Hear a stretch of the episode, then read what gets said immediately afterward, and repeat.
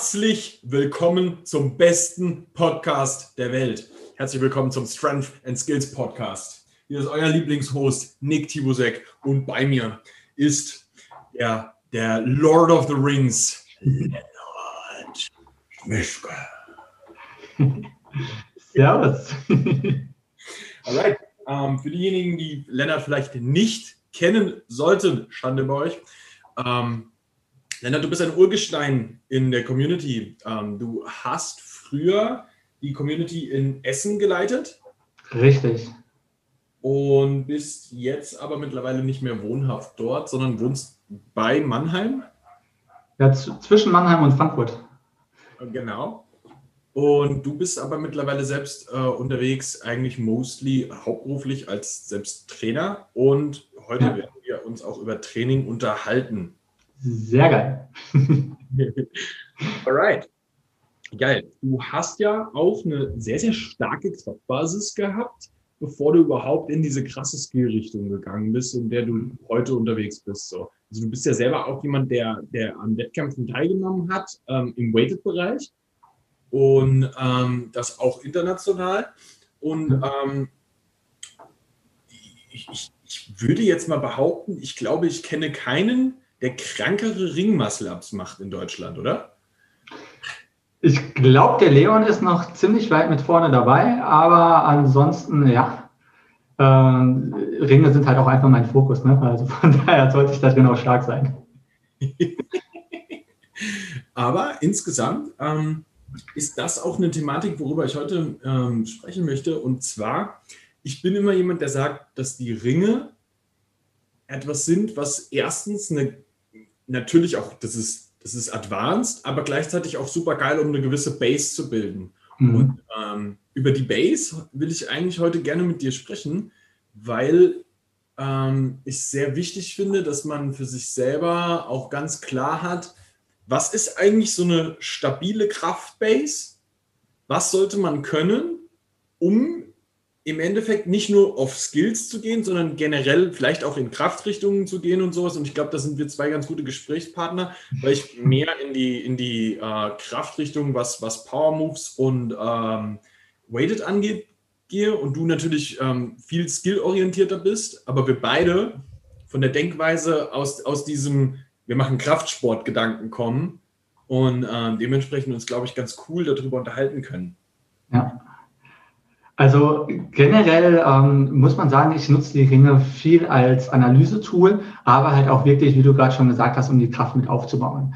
Das Gute an den Ringen ist, du kannst sie super gut skalieren. Ja, also von wirklich der erste, äh, ja, oder das erste Mal im Training bis halt wirklich, wenn du dir ganzen Turner anguckst, ja, die Leute, die 10, 15, 20 Jahre wirklich Erfahrung an den Ringen haben ähm, und sie nutzen halt alle das gleiche Tool und das macht es halt einfach super flexibel mit einsetzbar.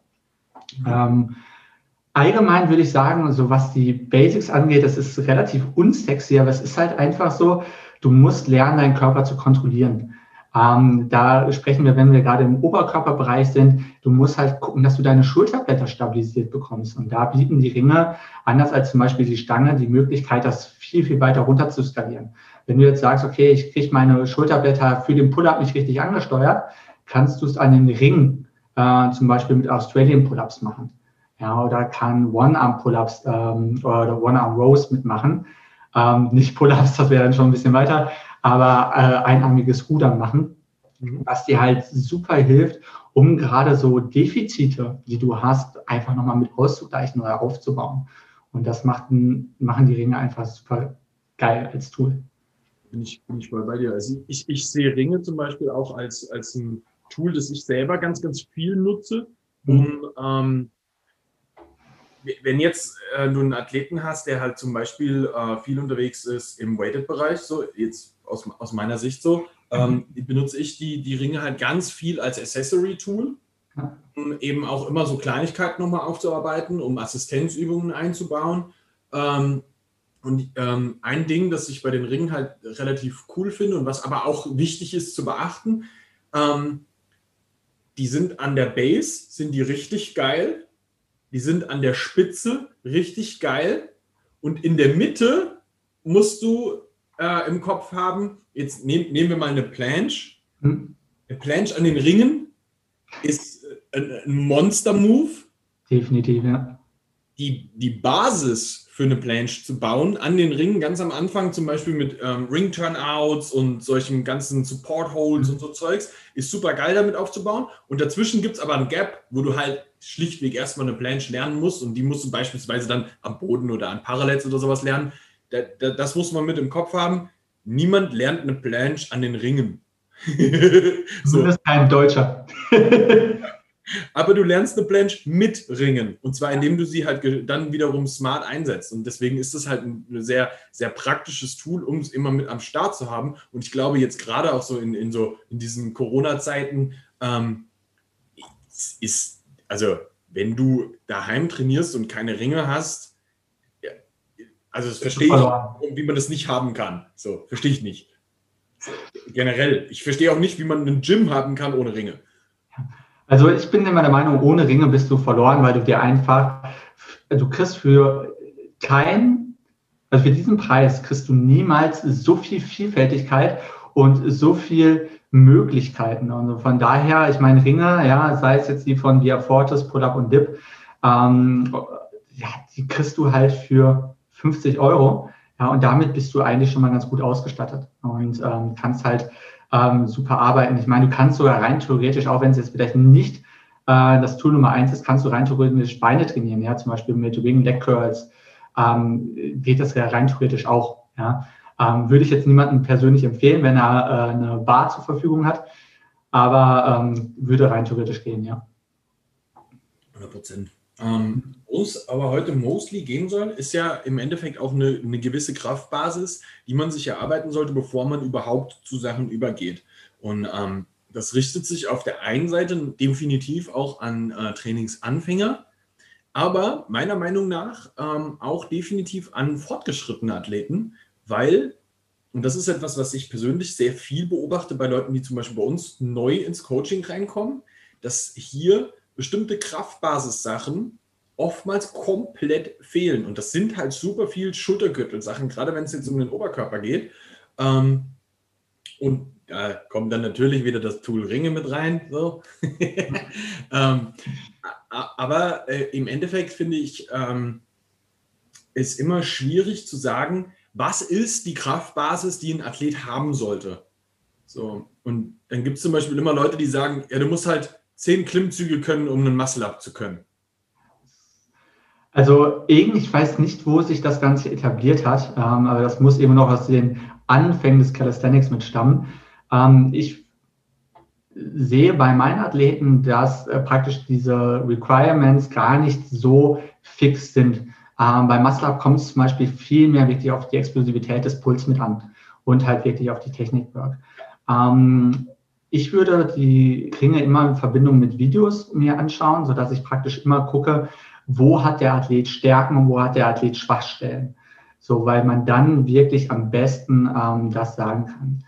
Was ich aber praktisch, wie du ja gerade auch über die Requirements gesprochen hast, äh, sagen würde, du musst zum Beispiel im Oberkörper deine Schulterblätter positionieren können. Das heißt, du musst in der Lage sein, sei es jetzt beim äh, Frontlever, sei es jetzt beim Muscle Up, musst du in der Lage sein, deine Schulterblätter zum einen ganz stark in der Depression zu halten, aber halt praktisch dann auch je nachdem, welchen Skill du nimmst. Ähm, wenn man jetzt zum Beispiel den Frontlever nimmt, ist es die Retraktion, die du sehr stark brauchst. In der Planche ist es wiederum die Protraktion. Das heißt, du musst wirklich unter Belastung und die muss man halt progressiv steigern können, musst du in der Lage sein, dein Schulterblatt wirklich zu stabilisieren. Und wenn das nicht gegeben ist, dann hast du damit gerade als diese Technikanforderung viel mehr ein Problem, als wenn du jetzt praktisch nur sieben Pull-ups für Muscle-Up kannst, ja, oder den deswegen rein ähm, von der Definition nicht schaffst, sondern das ist eher nebensächlich.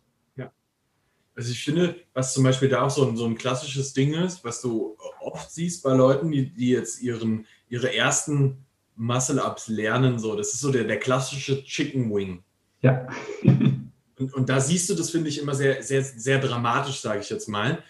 Das ist, das ist ja meistens darauf zurückzuführen, dass irgend, also dass, dass, dass dem, demjenigen, der das jetzt gerade ausführt, dass dem eins von beiden Schulterblättern flöten geht und es geht dann so in so eine Elevation und das ist der Grund, so, die Schulter rutscht dann dadurch so hoch, das ist der Grund, warum du überhaupt einen Arm hoch bekommst, so. Mhm. Und da zeigt sich aber eigentlich, okay, derjenige ist eigentlich noch nicht explosiv genug, um das Ganze auszuführen, will mhm. aber unbedingt über die Stange drüber und kompensiert es dann darüber, dass er halt den Schultergürtel flöten gehen lässt. Und dadurch entstehen dann aber wieder ganz oft Verletzungen so. Ja, und, ähm, definitiv. Weil, weil, weil, du dann ja in, in der Position jetzt zum Beispiel, wenn du kommst dann so mit, mit, mit einer Schulter so rüber, das Schulterblatt rutscht dir in so eine Elevation und dann willst du so den Ellenbogen rüber bekommen und gehst dann in so eine ganz, ganz starke Innenrotation, die aber überhaupt nicht mehr irgendwie stabilisiert wird von irgendwas. So, ne? Ja. so eine Innenrotation ist ja grundsätzlich nicht unbedingt ein Problem, wenn du mit dem, mit dem ähm, Schulterblatt in der richtigen Position bist und das Ganze halt auch einfach bei dir stabilisiert werden kann. So, ne? Jedes Mal, wenn du dann halt in so eine starke Innenrotation gehst, müssen ja deine Außenrotatoren zum Beispiel in dem Moment ja mit stabilisieren, damit du nicht komplett in die Mitte reinrutscht und äh, dann alles verlierst. So. Und ähm, das ist zum Beispiel was, wo ich immer sage, so die Kraftbase, um die wir uns eigentlich am Anfang kümmern müssen, ist tatsächlich nicht unbedingt daran gemessen, dass du jetzt die und die Zahl kannst an Klimmzügen oder Dips, sondern eher vielleicht daran gemessen, unter welchen Bedingungen hast du noch ein, ein stabiles Grundgerüst vielleicht auch. Also ich würde da sogar noch einen Schritt weiter gehen und würde sagen, dass die Kraftbase überhaupt nichts damit zu tun hat im Sinne von vorgegebene Rap-Zahlen ähm, weil ich wirklich Athleten hatte, die haben zwei Klimmzüge gekonnt, aber die waren dann so explosiv, äh, dass sie den Muscle-Up hatten. Und ich habe welche gehabt, die haben 10, 12, äh, 14 Pull-Ups gebraucht, um erstmal zu lernen, okay, wie kann ich letztendlich eigentlich explosiv ziehen. Ja. Ähm, ich gehe dann persönlich eher dahin und sage, okay, ähm, ich arbeite lieber ein, zwei, drei Monate länger, wenn es sein muss, wirklich an der Stabilisation des Schulterblatts und an der Ansteuerung des Schulterblatts, bevor ich dann weitergehe.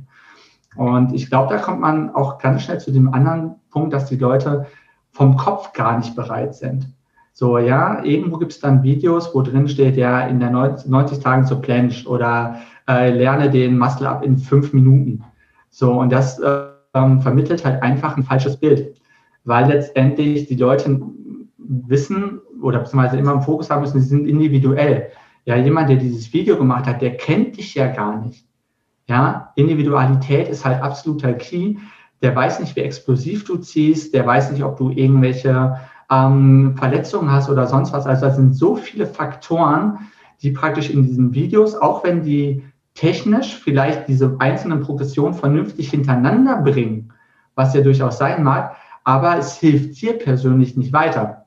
Ja. Und deswegen ähm, glaube ich, muss man erstmal vom Kopf dafür bereit sein, muss sagen, okay, ich muss bereit sein, Zeit zu investieren, Ressourcen im äh, Rahmen vom Training zu investieren und ich muss auch bereit sein, mal Rückschritte zu machen. Das ist vollkommen normal. So Progress, gerade in Skills, noch viel weniger als praktisch, wenn du einen Pull-up oder einen Squat hast, ähm, ist nicht linear. Du kannst nicht sagen, ich packe jede Woche äh, keine Ahnung, äh, drei Zentimeter äh, weiter drauf oder ähm, ein Web mit drauf. Das funktioniert einfach nicht. Und äh, da, das ist, glaube ich, ganz häufig ein Problem bei den Leuten, sich einfach darauf einzulassen und zu sagen, okay, das ist eine Reise und die Reise hat geht weiter, ja, hat aber auch manchmal einfach so ein paar Rückschritte und die nehme ich dann in Kauf und es ist trotzdem geil. Und das ist nämlich die Sache. Es muss geil sein über die komplette Dauer. Ja, ja, ja so ich finde auch, dass du, dass du da jetzt ähm, was, was sehr Wichtiges mit angesprochen hast, so was, was ich für mich immer so bei sowas da rauslese, ist so dieses, der qualitative Anspruch an die Bewegung, die du ausführst, ist das, was eigentlich die Base sein muss, um sich ein Stückchen weiter zu bewegen. Und das ist, das ist äh, etwas, das du in der heutigen Fitnesswelt, sage ich jetzt mal, und da, da, da, nehme ich jetzt alles mit rein, so jede, jegliche Sportart in dem Bereich, so, ne? Ähm, ist alles immer auf schnell, schnell. Und eine Sache, die da halt ähm, hart verloren geht, ist halt einfach, dass bei den meisten Menschen die Geduld, Dinge in einer qualitativ hochwertigen Weise zu vollführen, ähm, die fehlt oft. Und das finde ich super schade, weil das ist jetzt was, was bei Skills deutlich höher im Fokus steht Mhm. Aber eigentlich ja auch bei jeglicher Base also bei, bei, ich sag mal, Basisübungen wie Klimmzügen und Dips, aber auch einer eine Kniebeuge, eigentlich drin sein muss. Und wenn du in, in alteingesessene Sportarten reinschaust, jetzt mal, nehmen wir jetzt mal so das klassische olympische Gewichtheben. Wenn du dir anschaust, wie viel diese ganzen Chinesen an Technik arbeiten, dann verstehst du erstmal, dass die halt, es hat einen Grund, warum die 15 Jahre dahin brauchen, dass sie, dass sie 300 Kilo beugen. Mhm. Aber das in wirklich guter Form und ohne, dass sie sich dabei wirklich wehtun. Du wirst immer mal das ein oder andere Verschleißding haben, was halt mal wehtut oder so, aber eher weniger. Ja, es, es geht halt nicht darum, und das wird häufig aus dem Fokus verloren. Ja, 300 Kilo zu squatten ist geil. Ja, auch eine Full Planche ist geil. So, aber es kommt nicht darauf an, ob du dafür jetzt ein Jahr, zwei Jahre oder fünf Jahre brauchst, sondern ob du das in ein, zwei oder fünf Jahren immer noch kannst. Ich meine, wir alle kennen die ganzen äh, Leute, ja, gerade über Social Media ist das ja sehr bekannt. Äh, wenn du dann Leute siehst, die die krankesten Sachen machen und dann hörst du von denen auf einmal ein Jahr nichts mehr oder zwei Jahre nicht mehr. Ja. Und irgendwann kommen die Leute dann wieder und ja, äh, keine Ahnung, Bizeps sehen Abriss, ja, weil sie bei der Planche irgendwelche kaputten Sachen versucht haben ähm, und das Gleiche wird es ja auch im äh, Powerlifting geben. Ja? Und das Problem ist, dass die Leute einfach diesen Weitblick häufig nicht mehr so wirklich fokussiert haben, weil das einfach auch durch diese ganzen Einflüsse in Social Media überhaupt nicht mehr ähm, gewollt ist.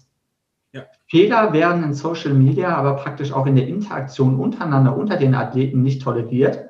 Ähm, oder praktisch, äh, das ist kein Gesprächsthema, das wird totgeschwiegen. Und es geht einfach nur um Progress, Progress, Progress und so schnell wie möglich. Und das kann halt einfach nicht das Credo sein, wenn du langfristig als Athlet ähm, gesund sein willst. Ähm, ich kann mich noch damals daran erinnern, ich meine, ich habe 2013 angefangen, du ja, glaube ich, noch ein Jahr früher. Ähm, und auch da hatten wir Leute, die sich unglaublich schnell entwickelt haben. Aber damals war das Knowledge noch nicht da. Damals wussten wir es einfach noch nicht besser. Und die eine oder andere Karriere, die oder praktisch ähm, ja, das ganze Potenzial konnte halt nicht ausgeschöpft werden, weil die Leute sich halt mit diesen 5MDs oder mit unfassbar vielen halt einfach aus dem Leben geschossen haben und dann halt so Sachen kamen wie Probleme äh, mit der Schulter äh, oder Probleme mit der Hüfte und, und, und. Ne? Und das ist halt sehr schade einfach, weil wir alle machen das ja aus Passion. Ja, niemand, der 300 Kilo beugen möchte oder eine Planche machen möchte, sagt, das ist jetzt einfach mal ein Hobby, was ich nebenbei mache da steht, steckt ja viel mehr drin. So, das ist ja fokussierte Arbeit. Und wenn du das dann aufgrund einer Verletzung irgendwann nicht mehr machen kannst, ist halt die Frage, okay, war das jetzt diese sechs Monate, die ich schneller an dieses Ziel gekommen bin oder an das Ziel gekommen wäre, wert oder halt nicht? Oder bin ich so bei dir? Weil das, das, ist, das ist eigentlich der, der, der Keypoint, den man ähm, vielleicht auch mitnehmen muss an der Stelle. Eine Kraftbasis beginnt für den Anfänger ganz klar damit, dass er, dass er seine Schulter, also seine Schulterblätter gut kontrollieren kann. Eine Kraftbasis geht dann aber immer weiter, weil das ist die Kraftbasis für die ersten Schritte, die du gehst. Ja? Keine Ahnung, du, du weißt genau, wo du deine Schulterblätter fokussier, äh, hin, hinbringen musst, so, um deine Dips und Klimmzüge zu machen. Von da ausgehend fängst du an, deine ersten Planche Leans zu machen oder sowas ähm, oder gehst auf deine ersten Weighted Dips oder so ein Zeugs. Ja, ist ja völlig irrelevant, in welche Richtung wir damit jetzt gehen. Aber mhm. du hast immer eine Kraftbasis, von der du ausgehen musst.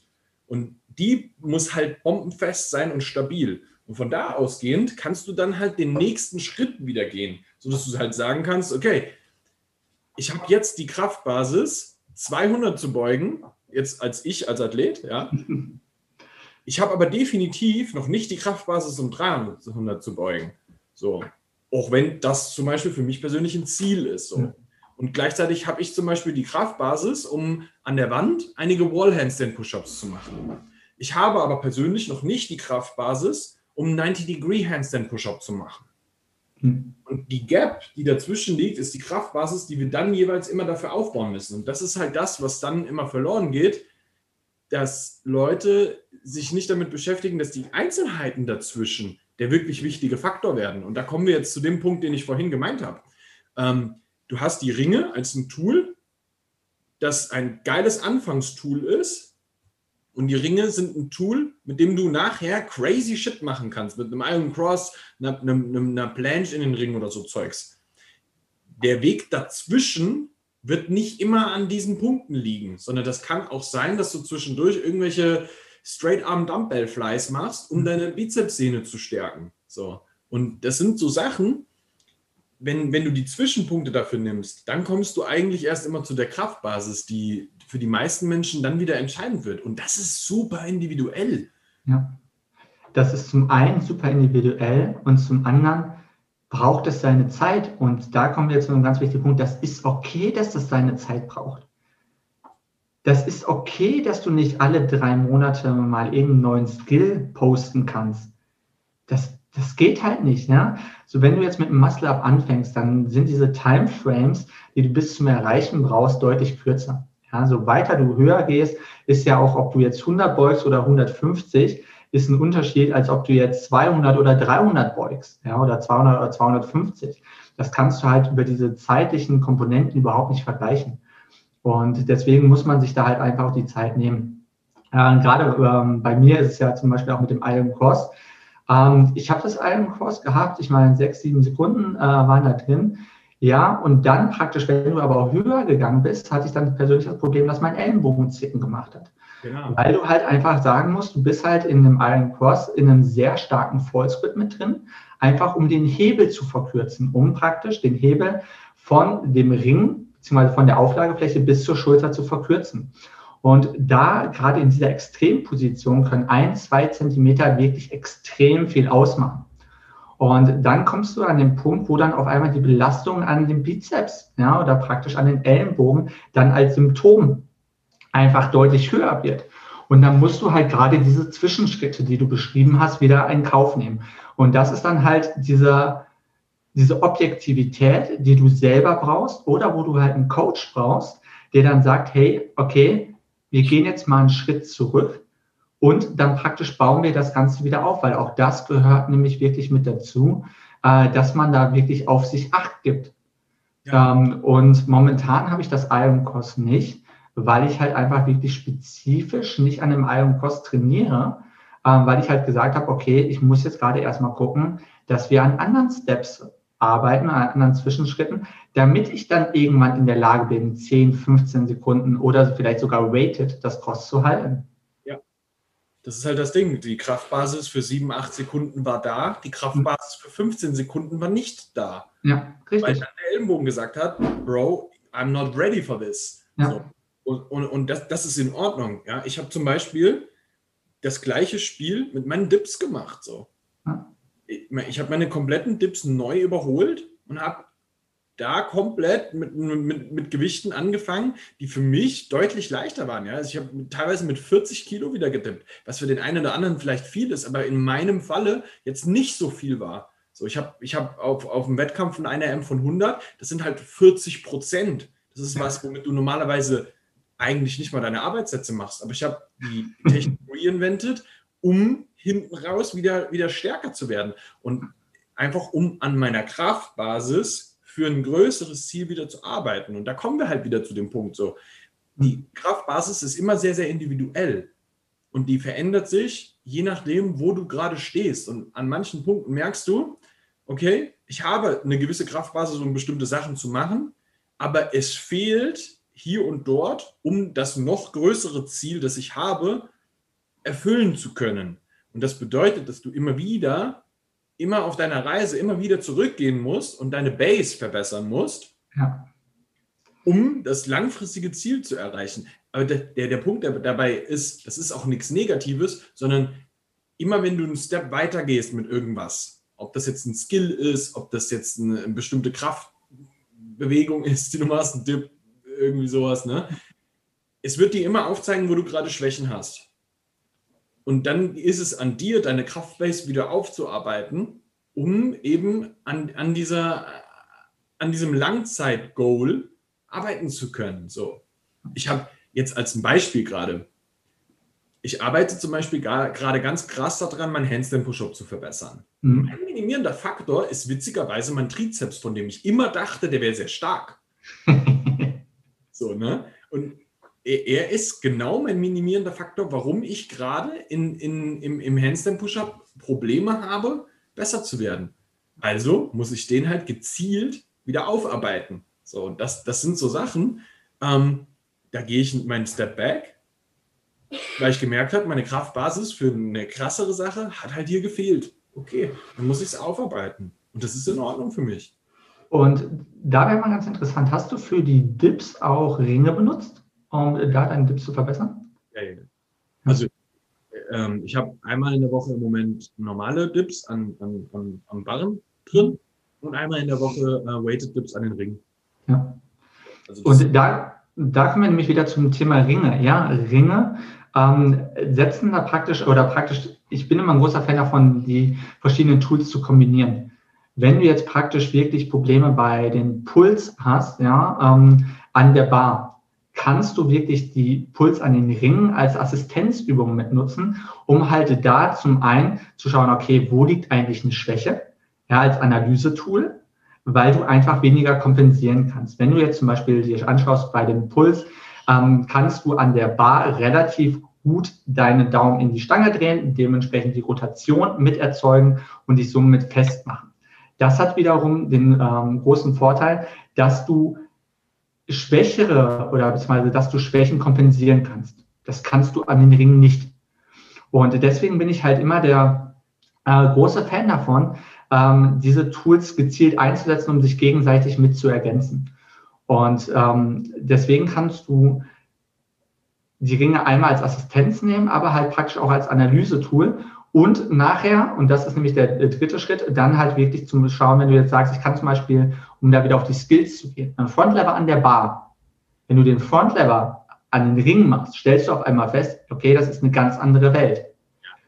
Ja, dann hast du aber auch da wieder die Möglichkeit zu sagen, okay, ähm, dann kann ich einfach meine Schulterblätter unter einer höheren Belastung, die die Ringe dann einfach darstellen, weil du sie weniger fixieren kannst, kann ich die dann wieder an den Ringen zusätzlich mit auftrainieren und kann da wieder einen Schritt zurückgehen, zum Beispiel in einen Advanced Tuck Front Lever oder One Leg Front Lever oder Half Leg und kann dann wieder gerade diese Retraktion und Depression stärker forcieren und da separat aufarbeiten.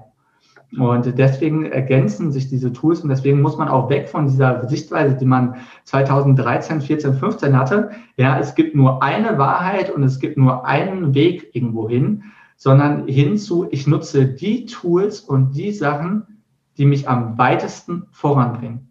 100%. Weil nur so kannst du optimalen Progress machen.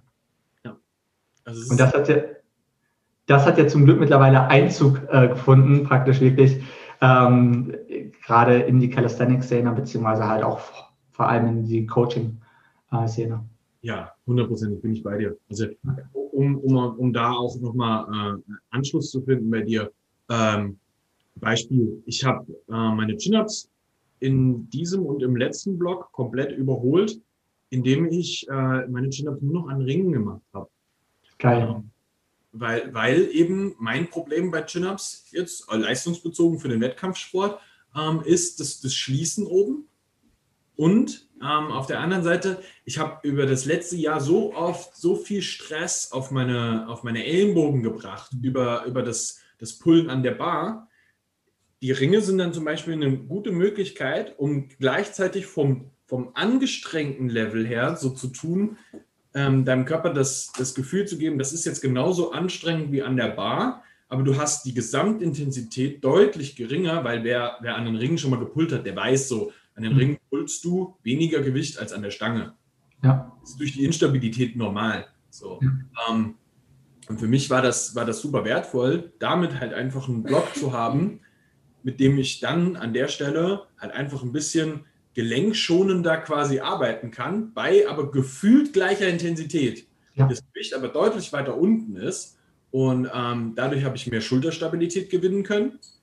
Ähm, und gleichzeitig habe ich aber dann auch trotzdem Bodyweight an der Stange am Schließen von meinem Chin-Up gearbeitet. So. Und so habe ich beide Tools mit benutzen können, um dann eben auch weiterzukommen, weil ich halt gemerkt habe, an der Stelle jetzt hier fehlt mir meine Kraftbasis. So, und das ist das, was ich jetzt aufarbeiten muss. Und das ist der Punkt, der, der dann halt dann wieder reinkommt. So, jedes Tool und alles, was du machst, hat immer seinen Platz und seine, seine Ordnung ähm, für die jeweilige Situation, die du hast. Und da sind wir halt wieder bei diesem Punkt, dass das halt krass individuell sein kann. Es gibt Athleten, die brauchen die Ringe gar nicht. weil, weil, weil sie es halt nicht brauchen. Und dann gibt es Leute, die sollten fast nur damit arbeiten. Ja. Das ist halt das Ding.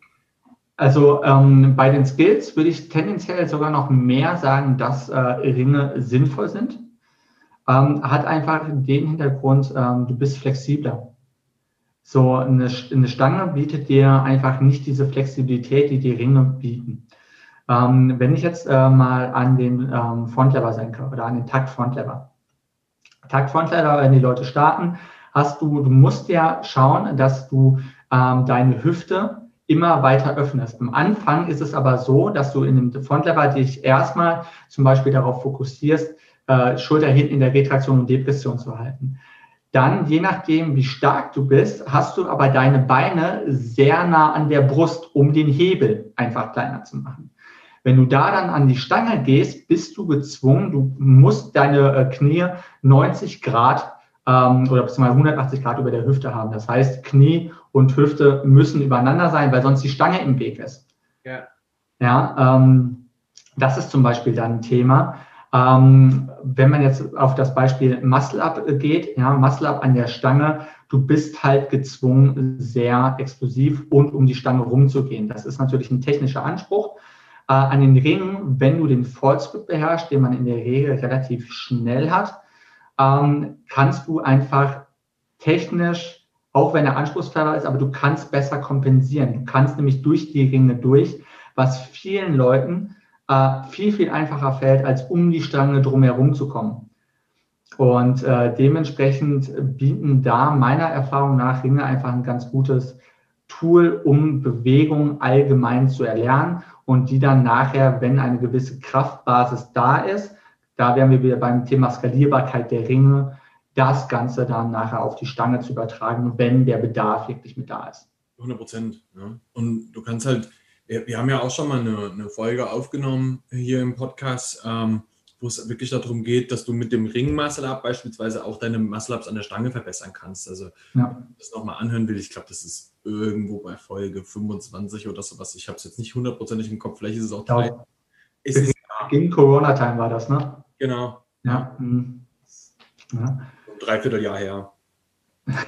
Aber da, da, sind wir auch schon mal genau auf diese Thematik eingegangen, dass das halt auch durchaus möglich ist, an der Stelle ja. wichtig ist, aber für sich selber vielleicht auch einfach zu verstehen, dass man wirklich, du musst halt immer schauen, wo du gerade stehst und was der nächste Schritt ist, um zum, um, um zum nächsten Schritt wiederum kommen zu können, damit du dein Langzeit-Goal erreichen kannst.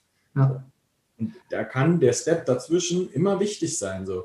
Ja, was ich jetzt zum Beispiel, wenn jemandem Explosivität fehlt, Explosivität zu üben, ist jetzt was, was ich jetzt nicht an den Ringen machen würde. Das ist eher was, was ich an der Stange machen würde. So. Und da ist halt immer die Frage so, was brauchst du wann, wie, wo? Und das baust du dann bitte so ein, dass es halt Sinn macht, um deine, deine Kraftbasis aufzubauen.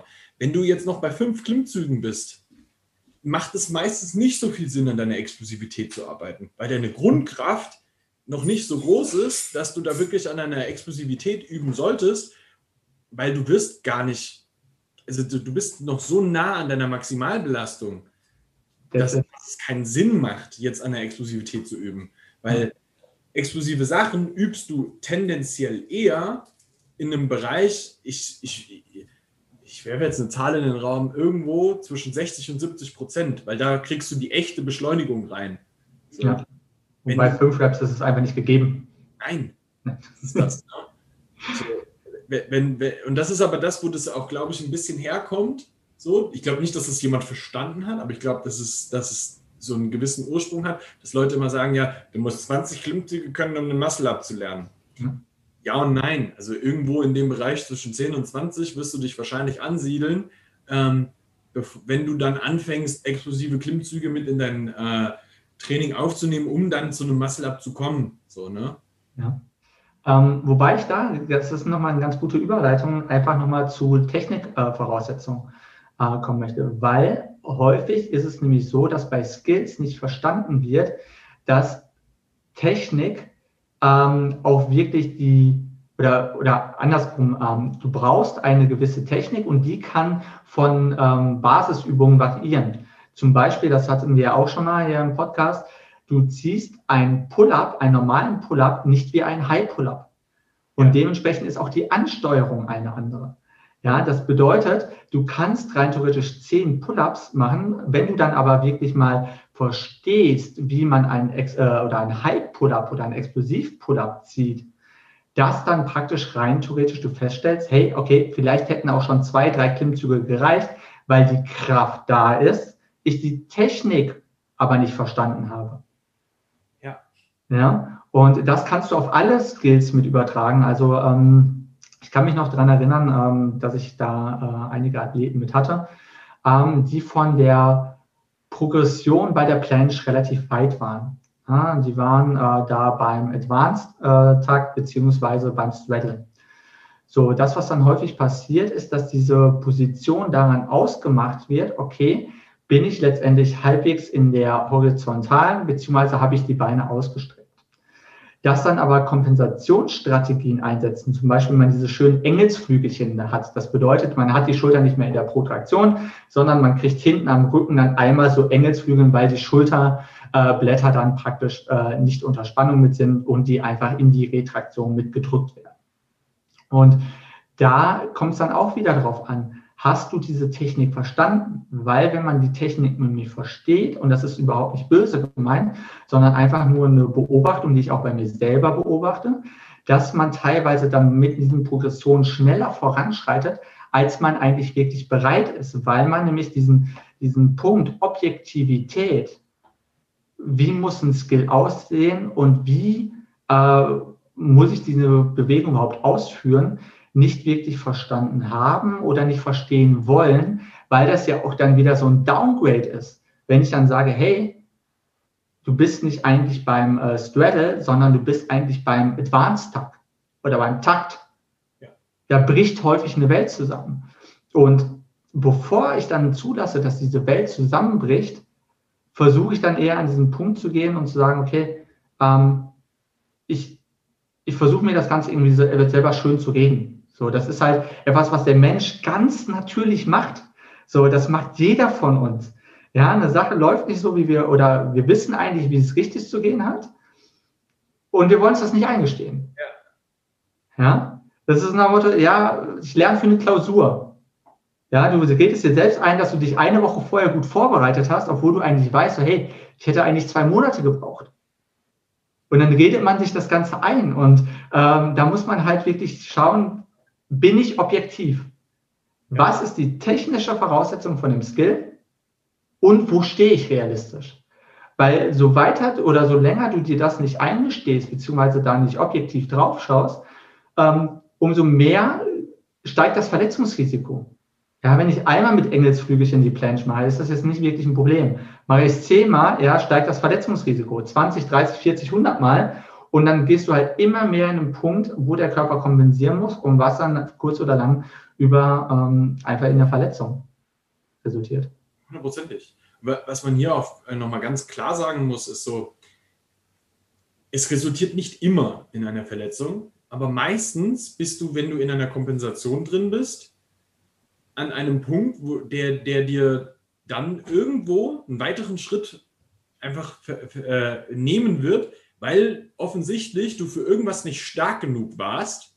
Und dann kannst du den nächsten Punkt nicht mal äh, ne-, nehmen. So. Nehmen wir jetzt mal, ich hatte jetzt ähm, vor zwei Wochen mit dem Jan den Podcast über die Wirbelsäule. Ja. Klassisches Ding in der Kniebeuge ist der Buttwing unten wo jeder erstmal sagt, oh ja, da Wirbelsäule, bliblablub. Und dann gibt es die anderen Verfechter, die dann sagen so, ähm, ja, es ist jetzt gar nicht so schlimm, wenn du keine Probleme hast, dann ist, ist es auch kein Problem und sowas. Und alles ist wahr. Nichts davon ist falsch. Aber wenn die Wirbelsäule straight bleibt, hast du einen besseren Power Output. Mhm. Das heißt, in dem Falle, wenn du dich darum gekümmert hast, dass das straight bleibt, hast du langfristig den besseren Power Output. Und to be honest, ich persönlich würde ja schon ganz gerne mal einen Menschen sehen, der 500 beugt. So, und dafür wirst du definitiv kein Buttwink gebrauchen können. So, weißt du? Und das, das ist sowas. Wenn du dich Schön mit realistischen Zielen arbeiten, finde ich super. Das ist super, geil. Ja. ähm, wenn, wenn, wir, wenn wir da halt jetzt so reinschauen, ne, dann ist das halt immer wieder dieses so, wenn du von Grund auf immer deine Kraftbase mit auch so Kleinigkeiten immer fest und gut und stabil gebaut hast, dann bist du langfristig besser. Und das ist halt das Ding. So, wo, wo du ja auch schon dran angeknüpft hast, so, du siehst halt super viele Athleten, die sich super schnell entwickeln, die aber nicht lange am Ball bleiben können, weil sie schon kaputt gegangen sind vorher. Oder weil irgendwo, irgendwo ein Fehler drin ist. Ja, dann mach den Progress halt ein Jahr langsamer, aber dafür zehn Jahre länger. Ja. So, und das ist halt der Punkt, den, den man da verstehen muss, dass die Kraftbase jedes Mal neu entscheidend ist. Deswegen ja. Immer um den Kleinscheiß kümmern solltest und dann eben halt auch immer individuell auf deinen Kleinscheiß schauen solltest, weil wenn bei dir das mit dem linken Schulterblatt so ist und ähm, beim nächsten ist es aber das Problem, dass er seine Hüfte nicht angesteuert bekommt in der Planche, dann, dann sind das individuelle Probleme, die du individuell angehen musst wo bei dem Einzelnen die Kraftbase anders ist. Ja. Ähm, ich finde das mal ganz interessant. Die Pürzels, äh, die haben in ihrem Buch Trainingsplanung übrigens äh, da, da bespreche ich ähm, auch für dich definitive Empfehlung. Ja, sollte sich jeder kaufen, der es noch nicht hat und wirklich an Training interessiert ist, äh, der wirklich an Training interessiert ist. So. Ähm, die haben dann ein ganz nettes ähm, Bild mit drin oder Schaubild und da geht es eigentlich darum, wo deine Kapazität ist und wo die, ähm, also äh, eine normale Belastung ist, aber auch deine Kapazitätsgrenze ist. Und so größer diese Range zwischen der Belastung, die du hast und der Kapazität, die du verkraften kannst, ist, umso länger kannst du gesund arbeiten. Und so weiter du als Athlet fortgeschritten wirst, umso kleiner wird das. Das heißt, du hast halt, weil du die Belastung immer mehr erhöhst, immer weniger Spielraum. Und da kommen wir dann wieder zu dem Thema, du musst dich nicht verletzen, aber so weiter du fortschreitest, umso größer wird die Wahrscheinlichkeit, dass du dich mit einer schlechten Technik verletzt, weil du einfach nicht mehr so viel Spielraum und Puffer hast. Dir geht im Laufe der Zeit Puffer flöten. Äh, ich meine, ob du jetzt 50 Kilo ja, als halbwegs fortgeschrittener Athlet 50 Kilo mit dem Buttwink beugst oder nicht, so serious, ähm, da wird in der Regel oder bei den allermeisten äh, wird dir nichts passieren. Pack dir mal 200 Kilo, 250 Kilo drauf, dann wird das wahrscheinlich schon eher was. Und da muss man dann halt auch wieder, um gerade nochmal diese Verknüpfung zurückzubekommen, ähm, gucken, wenn du halt diese Technikfehler drin hast, wird es immer schwerer, die auszumerzen, weil wir Menschen einfach über Wiederholung Sachen erlernen. Ja, man sagt ja, du brauchst 10.000 Versuche, bis du einen Handstand wirklich drauf hast. Äh, mit einem vernünftigen Coaching geht es wahrscheinlich ein bisschen früher. Äh, aber ähm, letztendlich, wenn du Sachen 10.000 Mal falsch gemacht hast, brauchst du auch viel, viel länger, um sie richtig zu machen. Ja. Und deswegen mach es von Beginn an richtig. Nimm dir die Zeit, lerne die Sachen geh mal ein, zwei Schritte zurück und wenn du mal ein halbes Jahr länger investieren musst, dann frag dich mal wirklich, so wo ist das Problem?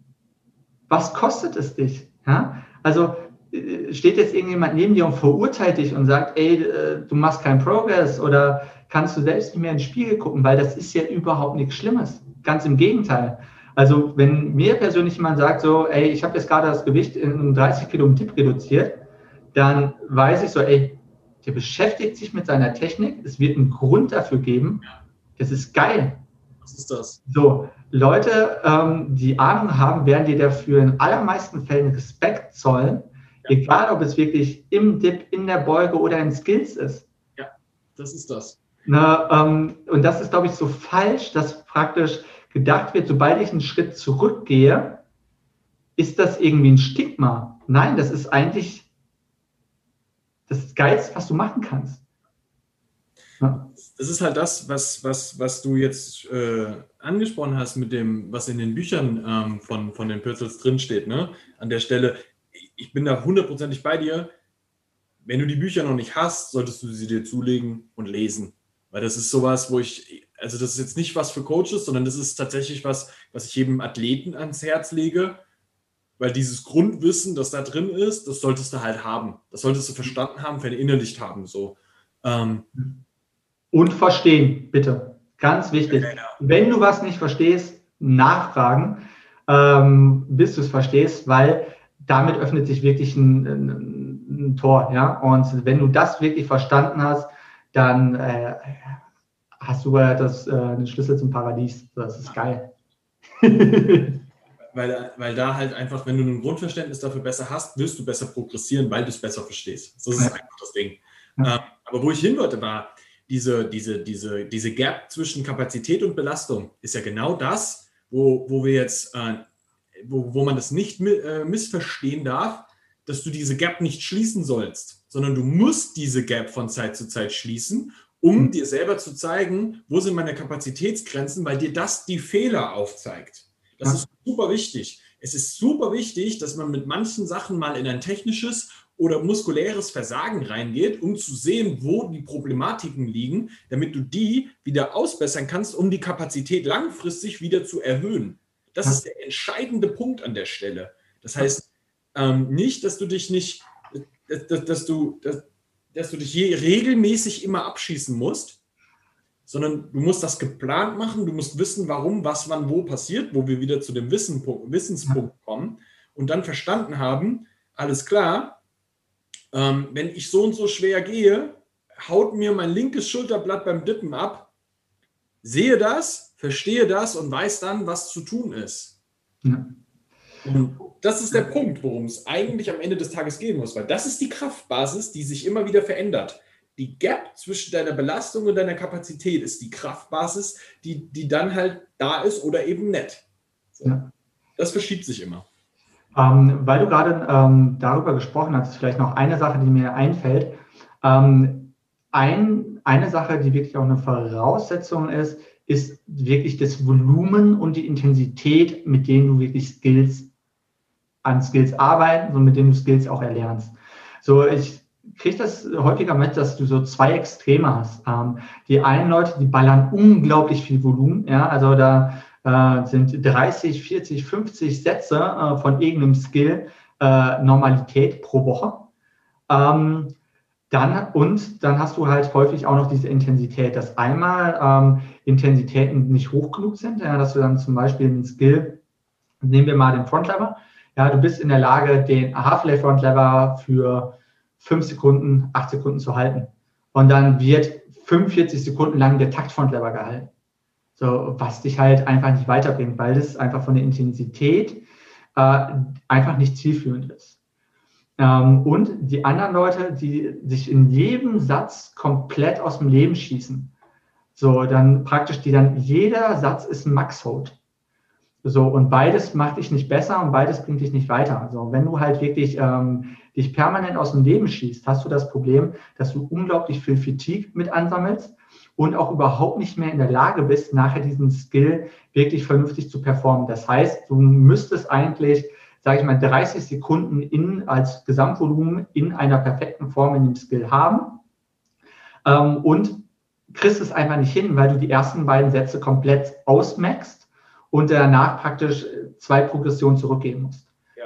So, ist nicht zielführend. Genauso wenig ist es halt zielführend, wenn du eine zu leichte Progression wählst und da dann fünf Minuten in dieser Progression verbringst, aber letztendlich auch nicht an eine Reizschwelle kommst, die dich dann weiterbringt. Und deswegen ist halt praktisch dieses Management von Intensität, aber auch Volumen, gerade bei Skills entscheidend. Ähm, das ist ein bisschen anders, als wenn du das ähm, im klassischen Powerlifting oder praktisch auch bei einer Beuge oder bei einem Dip hast. Du hast bei Skills viel eher mal die Sache, dass du acht Sätze, zehn Sätze hast. So, ne? Und da hast du nochmal zweieinhalb, drei Minuten Pause mit drin. Das heißt, es kann durchaus sein, dass du mal so 30 Minuten wirklich damit beschäftigt bist, zwei Sekunden Holds zu machen. Und serious, das ist in Ordnung. Das muss so sein. Das ist nicht das spannendste Training, überhaupt nicht. Ähm, ich, ich, persönlich ja, äh, lege zum Beispiel zwischendrin Wäsche zusammen ja, oder kommuniziere mit meinen Athleten, weil das einfach super lange Pausen und wenig Belastungszeit sind. Und anders als wenn du dich 200 Kilo auf den Rücken lädst, danach bist du fertig. Nach zwei Sekunden Hold ist gefühlt gar nichts passiert. Aber das ist der Weg, wie du progressierst, gerade bei Skills. Und ähm, deswegen nimm es wirklich mal in Kauf, dass das Training vielleicht nicht das spaßigste Training ist, nicht das Training ist, wie es in YouTube-Videos ähm, wirklich kommuniziert wird, weil das ist einfach nicht das, wie der Körper auf Reize reagiert. das, das Ding an der Stelle ist, was man da verstanden haben muss, ist, dass es da ähm, quasi eigentlich darum geht, es ist ähnlich wie im olympischen Gewichtheben. Du musst diese Bewegung, die du da jetzt lernen willst, perfektionieren. That's it. Und das ist gerade am Anfang, du musst erstmal diese Bewegung lernen zu perfektionieren und dann bringst du später, wenn du es kannst, die Belastungen drauf. Hier nehmen wir jetzt mal einen Snatch aus dem Oli-Lifting. Kein Mensch lernt einen, einen Snatch im Oli-Lifting mit 100 Kilo. Genauso musst du nicht deine, deine uh, Full Front Lever Attempts machen. Ja. Weil du kannst den ja noch gar nicht. Und das ist genau, das ist genau der Punkt, der, der da sehr, sehr wichtig wird, dass du verstehst, dass auch ein, ein Snatch, der wird immer mit einem, mit irgendeinem PVC-Stab begonnen, um die Bewegung erstmal zu lernen. So fängst du mit einem Takt an, so lernst diese Bewegung erstmal ähm, aufzubauen und dann mit der Zeit fängst du an, Belastungen drauf zu bauen, um eben dann wieder zu schauen, wo ist meine Belastung, wo ist meine Kapazität. Diese Gap muss sich immer wieder, die muss groß werden, um wieder klein zu werden. Und das ist das, was dann wieder Periodisierung mit deinem Training macht. Ja. Periodisierung macht eigentlich nichts anderes als genau das. Die verändert deine Belastung und deine Kapazität. Diese, diese zwei gehen immer hin und her und erhöhen sich aber dadurch die ganze Zeit. Mhm. So, und, und das ist am Ende eigentlich das Grundprinzip in jeglichem Krafttraining. Und das ist das, was man verstanden haben muss. Das unterscheidet sich eigentlich gar nicht, egal ob du jetzt ein Krafttraining machst oder ein Skilltraining oder sonst irgendwie sowas. Am Ende des Tages ist das, ähm, dein Körper erfährt eine Belastung in einem bestimmten Winkel oder wenn es eine Bewegung ist, in bestimmten Winkeln. So. Ja. Und du musst halt einfach schauen, dass du die Belastung und die Kapazität dazwischen die ganze Zeit so variierst, dass du nicht überschießt mit der Belastung, aber die Kapazität immer weiter auch ausbaust, während du gleichzeitig die Belastung auch immer weiter erhöhst. So, und das ist am Ende eigentlich die wichtigste, ähm, das wichtigste Verständnis zu den Stellschrauben, die du in dem Bereich machst. Und dann mhm. stehen dir, wenn du den Part verstanden hast, stehen dir alle Türen in alle Sachen äh, offen. Aber das ist, das ist halt wie so häufig das Wissen darüber und das Anwenden. Ja, ist was anderes. Ich meine, du kennst es genauso wie jeder andere Athlet, da brauchen wir jetzt überhaupt keinen Unterschied machen. Es ist schon geil, wenn du das performen kannst und wenn du das zeigen kannst. Ne? Also wenn du halt jetzt wirklich das erste Mal so ein Full Front Lever äh, kannst, äh, dann bist, möchtest du halt immer wieder. Ja? Du möchtest halt immer wieder reproduzieren und sich dann zu bremsen und zu sagen, okay, ich kann den aber jetzt gerade nur einmal performen und deswegen performe ich ihn gerade nicht. Deswegen ja. gehe ich halt zurück. Und das ist dann halt so ein Ego-Ding. Und ich kenne das von mir selber und ich kriege es bei meinen Athleten mit und auch sonst Social Media ist ja voll davon. Ja? Ähm, du kannst es nicht regelmäßig performen, du möchtest es aber zeigen, du möchtest es kommunizieren, du bist ja auch stolz drauf. Und das ist ja auch richtig, dass du stolz drauf bist. Nur um langfristig ihn dann jederzeit abrufen zu können, ja, das ist, ähm, musst du dann halt erstmal diese Kapazitäten mit aufbauen. Also äh, ich meine, ähm, du könntest wahrscheinlich jederzeit ähm, trocken, ja, 150 Kilo beugen. Ja, ich kann jederzeit Muscle abmachen. Ähm, ja, oder jederzeit einen Frontlever machen. Das sind halt einfach Sachen, die automatisch kommen, wenn du halt bereit bist, dich zurückzuhalten und einfach nochmal wirklich zu warten. Ja? Ähm, bei mir ist es so, meine Athleten äh, brauchen länger für Skills als, ich sage mal so, bei anderen Coaches. Ähm, ich lege aber auch Wert darauf, ich möchte keine Skills nachher noch verbessern müssen. Ja, also ich möchte, dass wenn die Leute ihre Skills performen, der Skill zu 90, 95 Prozent sitzt. So, das, das ist einfach was, was mir persönlich wichtig ist, äh, anstatt jetzt irgendwie äh, da einen Frontlever zu haben, der bei 50, 60 Prozent ist und den dann wieder aufarbeiten zu müssen, weil das kostet unglaublich viel Zeit und Mühen und ist halt auch einfach irgendwie demotiviert. Weil äh, wenn du dann halt wieder zwei Schritte zurückgehen musst, und das ist halt das logische Progressionsschema, das, das macht halt keinen Spaß. Ne? Und deswegen investiere lieber ja, drei, vier, fünf, sechs Monate mehr ja, oder ein Jahr mehr. Im Rahmen deiner Trainingszeit ist es halt nichts. Das kannst du halt easy machen. 100 Prozent. Ja. am, am, Ende des Tages sind wir wieder beim, beim, beim, beim Thema des, des, des Ganzen. Deine Kraftbasis muss sich immer anpassen und immer stimmen. Und dann kommst du zu großartigen Ergebnissen. Lennart, es war mir ein Fest. Es war eine wunderbare Episode. Wenn ich äh, dich erreichen möchte, ja. um mit dir um, über Skills zu sprechen, was kann ich tun? Am besten über Instagram. Ähm, das ist einfach it unterstrich ist unterstrich len, L-E-N. Äh, darüber erreichst du mich am besten. Ähm, und ansonsten über meine Facebook-Seite mit äh, Strongline Coaching. Perfekt. Vielen Dank, dass du hier warst. Ja, sehr, sehr gerne. Vielen Dank für die Einladung, Nick. Tag wünsche ich dir. Und für alle Zuhörer, denen das jetzt gefallen hat, teilt es am besten mit euren äh, liebsten Menschen, die alle noch schwach und dünn sind und aber auch die stark und die noch stärker werden wollen. Ähm, tut uns den Gefallen, teilt es auf Social Media, markiert uns und ähm, wir wünschen großartiges Wachsen. Bis dahin. Bis dann.